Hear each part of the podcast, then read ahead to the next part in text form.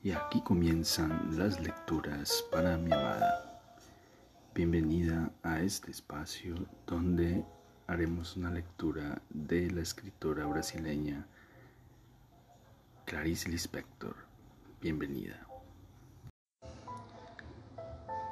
Leemos La hora de la estrella de la escritora brasileña Clarice Lispector.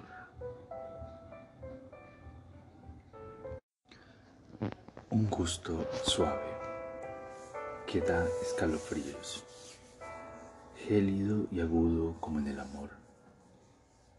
¿Esta es la gracia que ustedes llaman Dios? Sí, si fuese a morir, pasaría en la muerte de virgen mujer. No, no era la muerte, pues no la quiero para la muchacha. Solo la habían atropellado, lo que no significaba ni siquiera un desastre.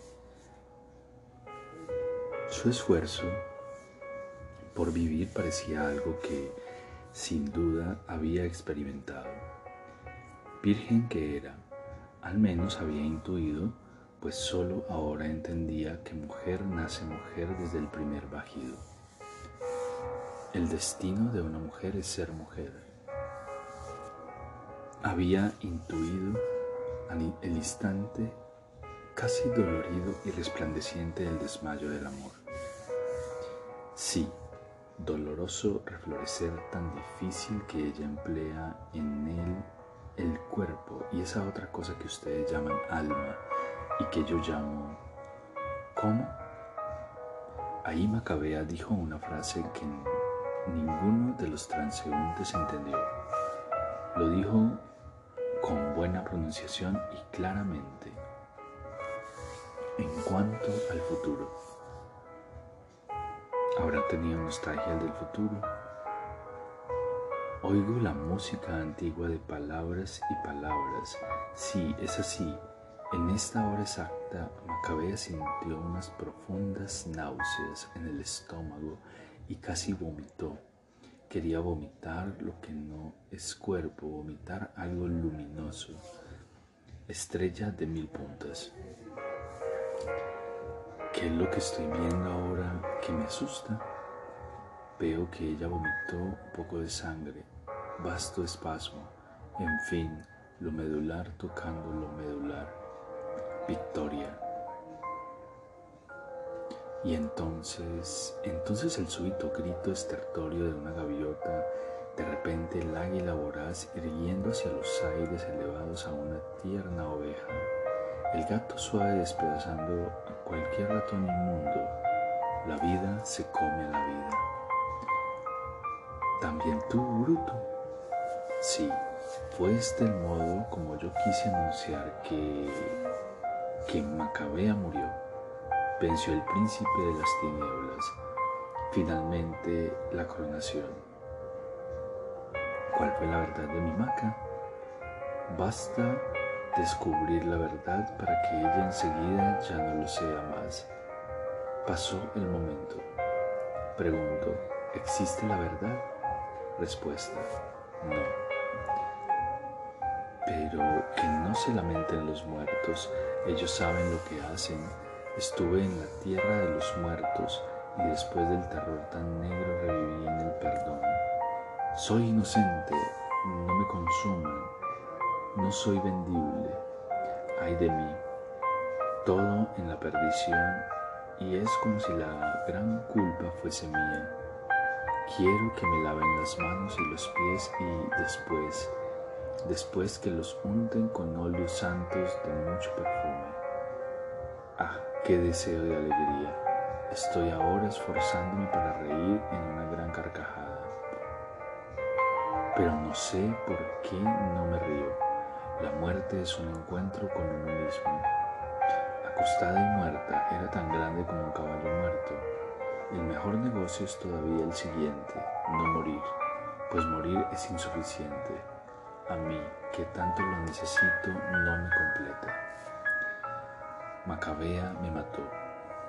Ella estaba finalmente libre de sí y de nosotros. No se asusten. Morir es un instante. Pasa enseguida. Lo sé porque acabo de morir con la muchacha.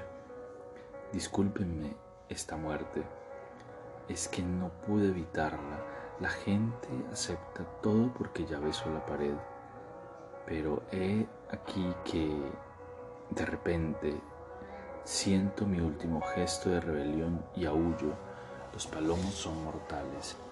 Vivir es un lujo. Listo, paso. Muerta, las campanas repicaban pero sin que sus bronces sonaran. Ahora entiendo esta historia. Ella es la inminencia que hay en las campanas que casi, casi repican. La grandeza de cada uno. Silencio. Si un día Dios viene a la tierra, habrá un silencio enorme. El silencio es tal que ni el pensamiento piensa. El final fue demasiado grandilocuente para las necesidades de ustedes. Al morir, ella se volvió aire. ¿Aire enérgico? No lo sé. Murió en un instante.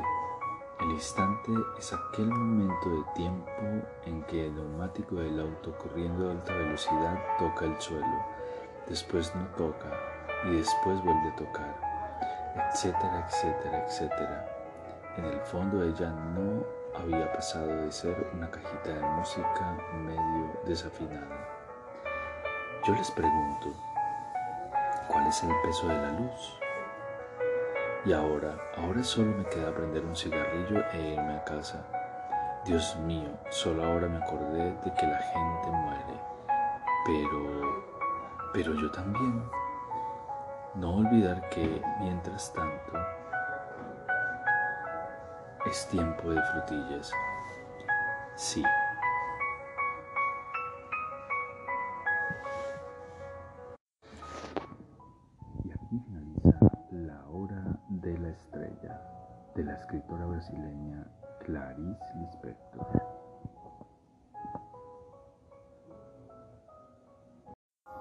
Y llegamos al final de La Hora de la Estrella de la escritora brasileña Clarice Lispector.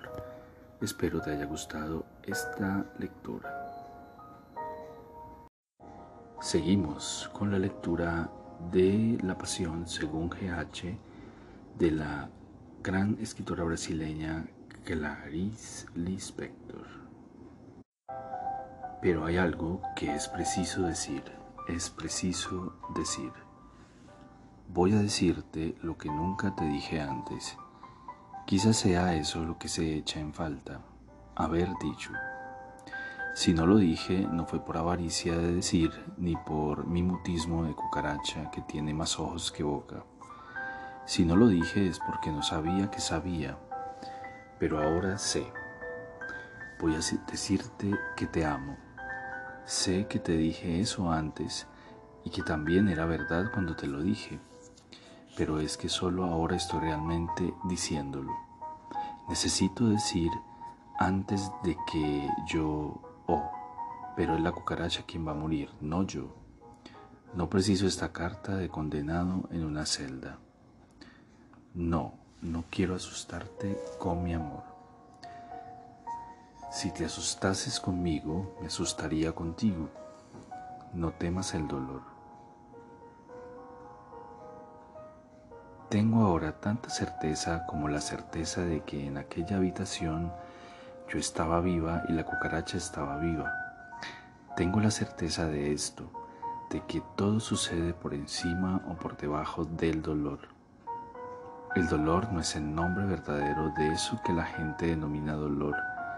Escucha, estoy segura de ello. Pues ahora que había dejado de debatirme, sabía tranquilamente que aquello era una cucaracha, que dolor no era dolor. Ah, si hubiese sabido lo que iba a ocurrir en la habitación, habría llevado más cigarrillos, me consumía de ganas de fumar.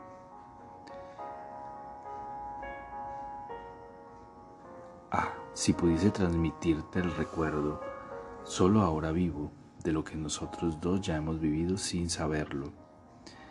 ¿Quieres recordar conmigo?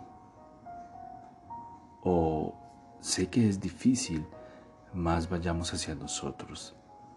En vez de superarnos, no tengas miedo ahora, estás a salvo porque al menos ya ha sucedido, a no ser que veas peligro en saber qué sucedió. Es que cuando nos amábamos, yo no sabía que el amor acontecía mucho más exactamente cuando no existía lo que llamábamos amor. Lo neutro del amor era eso, lo que nosotros vivíamos y despreciábamos. Estoy hablando de cuando nada acontecía, y a ese no acontecer lo llamábamos intervalo. Pero ¿cómo era ese intervalo? Era la enorme flor abriéndose toda hinchada de sí misma, mi visión toda grande y trémula. Lo que miraba se coagulaba luego en un mirar y se volvía mío, mas no un coágulo permanente si lo apretaba entre mis manos como un poco de sangre coagulada, se licuaba de nuevo entre mis dedos. Me acuerdo de mis dolores de garganta de entonces. Las amígdalas inflamadas, la coagulación en mí era rápida y fácilmente se licuaba. Se me ha pasado el dolor de la garganta, te decía yo. Como glaciares en verano, y licuados los ríos fluyen. Cada palabra nuestra, en el tiempo que denominamos vacío, cada palabra era tan leve y estaba tan vacía como una mariposa. La palabra volteaba desde dentro contra la boca. Las palabras se decían, pero no las escuchábamos porque los glaciares licuados producían mucho estrépito al fluir. En medio del fragor líquido, nuestras bocas se mecían diciendo, y en la verdad solo veíamos las bocas moviéndose pero no las oíamos. Mirábamos uno hacia la boca del otro, viéndola hablar, y poco importaba que no escuchásemos, o en nombre de Dios poco importaba. Y en nombre nuestro bastaba ver que la boca hablaba, y reíamos porque apenas prestábamos atención. Y no obstante, llamábamos a ese no escuchar desinterés y falta de amor. Pero en verdad, como decíamos, expresábamos la nada y sin embargo todo centellaba como, un, como cuando lágrimas gruesas no se desprenden de los ojos. Por eso todo centellaba. En esos intervalos pensábamos que estábamos descansando uno de ser el otro en verdad era el gran placer de no ser el otro, pues así cada uno de nosotros tenía dos. Todo terminaría cuando acabase lo que denominábamos intervalo de amor, y porque iba a terminar, pesaba tembloroso con el propio peso de su fin ya en sí. Me acuerdo de todo eso como a través de un temblor de agua. Ah, ¿Será necesario que nosotros originariamente no éramos humanos y que por necesidad práctica nos volvimos humanos? Eso me horroriza, como a ti, pues la cucaracha me miraba con su caparazón de escarabajo, con su cuerpo reventado hecho de tubos y antenas y blando cemento, y aquello era innegablemente una verdad anterior a nuestras palabras, aquello era innegablemente la vida que hasta entonces yo no había querido. Entonces, entonces, por la puerta de la condenación comí la vida y fui comida por ella. Comprendía yo que mi reino es de este mundo y esto lo entendía por la parte del infierno que hay en mí. Pues en mí misma me he visto cómo es el infierno. El infierno es la boca que muerde y come la carne viva sanguinolenta, y quien es comido grita con el regocijo en la mirada. El infierno es el dolor como gozo de la materia, y con la risa del gozo de las lágrimas brotan de dolor, y la lágrima que viene de la risa de dolor es lo contrario de la redención.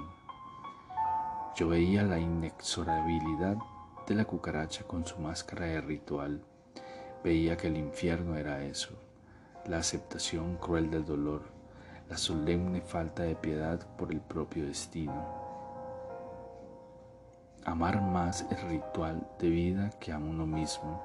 Ese era el infierno, donde quien comía el rostro vivo del otro se revolcaba en la alegría del dolor. Por vez primera sentía yo con voracidad infernal el deseo de los hijos que nunca había tenido. Quería que mi orgánica infernalidad llena de placer se hubiese reproducido, no en tres o cuatro hijos, sino en veinte mil. Mi supervivencia futura en los hijos es lo que sería mi verdadera actualidad, que es no solamente yo, sino mi gozosa especie sin interrumpirse nunca. No haber tenido hijos me dejaba espasmódica como ante un vicio negado. Aquella cucaracha había tenido hijos y yo no. La cucaracha podía morir aplastada, pero yo estaba condenada a no morir jamás, pues si muriese, aunque fuese una sola vez, yo moriría. Y no quería morir, sino permanecer perpetuamente muriendo como gozo de dolor supremo. Estaba en el infierno traspasada de placer como un zumbido sordo de los nervios del placer. Y todo eso, oh horror mío, todo eso ocurría en el amplio seno de la indiferencia. Todo eso perdiéndose a sí mismo en un destino en espiral. Y este no se pierde a sí mismo en ese destino infinito, hecho solamente de cruel actualidad. Yo como una larva, en mi más profunda inhumanidad, pues lo que hasta entonces se me había escapado era mi real inhumanidad. Yo y nosotros como larvas nos devoramos en carne blanda. Y no hay castigo, he ahí el infierno, no hay castigo pues en el infierno apenas gozamos del regocijo supremo de lo que sería el castigo. Del castigo hacemos en este desierto más un éxtasis de risa con lágrimas. Del castigo hacemos en el infierno una esperanza de gozo. Era este entonces el otro lado de la humanización y de la esperanza en el infierno, esa fe demoníaca de la que no soy responsable y que es la fe en la vida orgiástica. La orgía del infierno es la apoteosis de lo neutro. La alegría del sábado es la alegría de perderse en lo atonal. Lo que aún me asustaba era que hasta el mismo horror no punible iba a ser generosamente reabsorbido por el abismo del tiempo interminable, por el abismo de las alturas interminables por el profundo abismo de Dios, absorbido por el seno de una indiferencia. Tan distinta de la indiferencia humana, pues aquella era una indiferencia interesada, una indiferencia que se cumple, era una indiferencia extremadamente enérgica y todo en silencio en aquel infierno mío, pues las risas forman parte del volumen del silencio, Solo en el ojo se hallaba el placer indiferente, mas la risa estaba en la sangre misma y no se oye. Y todo esto es en este mismo instante, es en el ahora, mas al mismo tiempo el instante actual es del todo remoto por causa del tamaño grandeza de Dios por causa del enorme tamaño perpetuo es por lo que incluso lo que ya existe es remoto. En el mismo instante en que se quiebra en el armario la cucaracha también ella es remota respecto al seno de la gran indiferencia interesada que la reabsorbe impunemente. La grandiosa indiferencia. ¿Era esto lo que existía dentro de mí? La grandeza infernal de la vida pues ni mi cuerpo me delimita. La misericordia hace que mi cuerpo no se delimite. En el infierno, el cuerpo no me delimita y a eso llamo alma. Vivo la vivir la vida que no es ya la de mi cuerpo. A esto llamo alma personal y mi alma impersonal, impersonal me quema. La grandiosa indiferencia de un astro es en el alma de la cucaracha. es el alma de la cucaracha. El astro es la propia demasía del cuerpo de la cucaracha. La cucaracha y yo suspiramos a una paz que no puede ser nuestra. Es una paz más allá del tamaño y el destino suyo y mío. Y porque mi alma es tan ilimitada que ya no es yo, y porque está tan allende de mí, siempre estoy lejos de mí misma. Me, voy, me soy inalcanzable, como me es inalcanzable un astro. Me contorsiono para conseguir alcanzar el tiempo actual que me rodea, pero sigo lejana en relación con este mismo instante. El futuro, ay de mí, me es más cercano que el instante presente. La cucaracha y yo somos infernalmente libres porque nuestra materia viva es mayor que nosotras. Somos infernalmente libres porque mi propia vida es tan poco encajable dentro de mi cuerpo que no consigo utilizarla. Mi vida es más utilizada por la tierra que por mí. Soy tanto mayor que aquello que yo llamaba yo, que solo poseyendo la vida del mundo me poseería a mí mismo, sería necesaria una horda de cucarachas para formar un punto ligeramente sensible en el mundo. No obstante, una sola cucaracha, solo por su atención vida, esa única cucaracha es el mundo la parte más inalcanzable de mi alma y que no me pertenece es aquella que limita con mi frontera de lo que ya no es yo y a la cual me doy. Toda mi ansia ha sido esta proximidad infranqueable y excesivamente próxima. Soy más aquello que no está en mí y aquí que la mano que yo aferraba me ha abandonado. No, no, soy yo quien solté la mano porque ahora tengo que ir sola. Si consigo regresar del reino de la vida, volveré a tomar tu mano y lo besaré agradecida por haberme esperado, por haber esperado que mi camino pasase. Y a que agradecida por haberme esperado, por haber esperado más que mi camino pasase y a que yo volviese delgada, famélica y humilde, con hambre solo de poco, con hambre solo de menos porque allí, sentada y quieta, había pasado a querer vivir mi propio alejamiento como único modo de vivir mi actualidad, y eso en apariencia inocente, eso era nuevamente un placer que se parecía a un gozo horrendo y cósmico. Para revivirlo suelto tu mano, porque en ese gozar no había piedad, piedad de ser hijo de alguien o de algo, pero ser el mundo es la, la crueldad. Las cucarachas se roban y se matan y se penetran en la procreación y se comen en un eterno verano crepuscular. El infierno es un verano hirviente y crepuscular. La actualidad no ve la cucaracha. El tiempo presente la mira desde tan gran distancia que de las alturas no la distingue. Solamente veo un desierto silencioso. El tiempo presente no sospecha siquiera. En el desierto desnudo, la orgiástica fiesta de gitanos, donde, reducidos a pequeños chacales, nos comemos riendo, riendo de dolor y libres. El misterio del destino humano es que somos fatales, mas tenemos la libertad de cumplir o no nuestro hado. De nosotros depende realizar nuestro destino fatal, mientras que los seres no humanos, como la cucaracha, realizan su propio ciclo completo, sin errar jamás, porque no eligen mas de mí depende el llegar libremente a ser lo que fatalmente soy.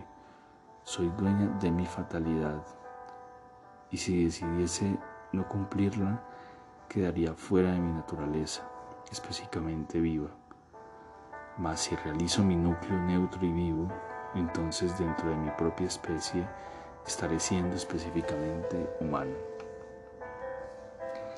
Pero es que volverse humano puede transformarse en el ideal y ahogarse bajo redundancias.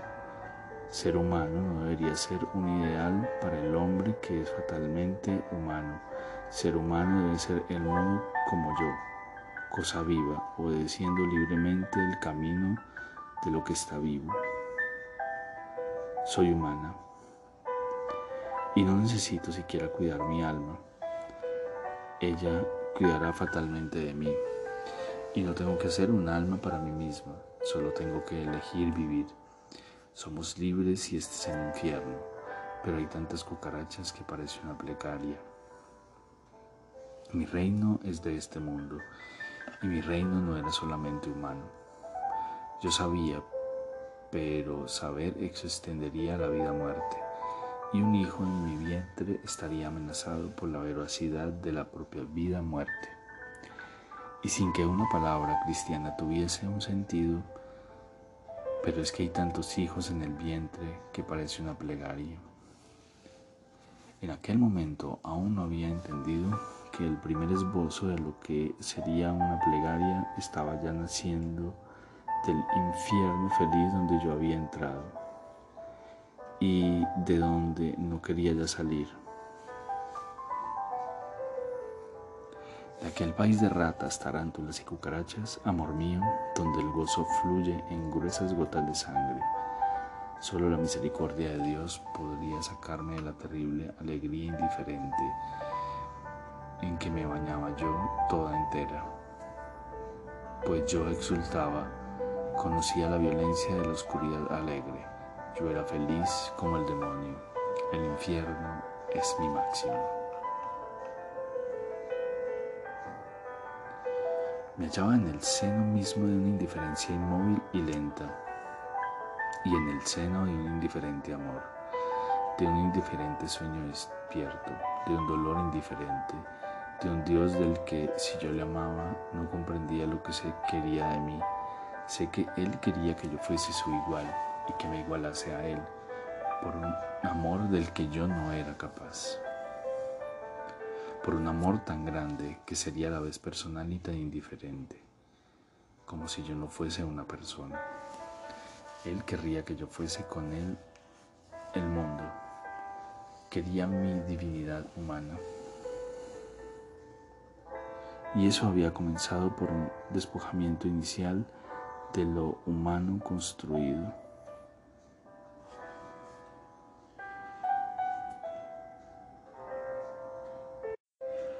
Y yo había dado el primer paso, pues al menos sabía ya que ser humano es una sensibilización, un orgasmo de la naturaleza.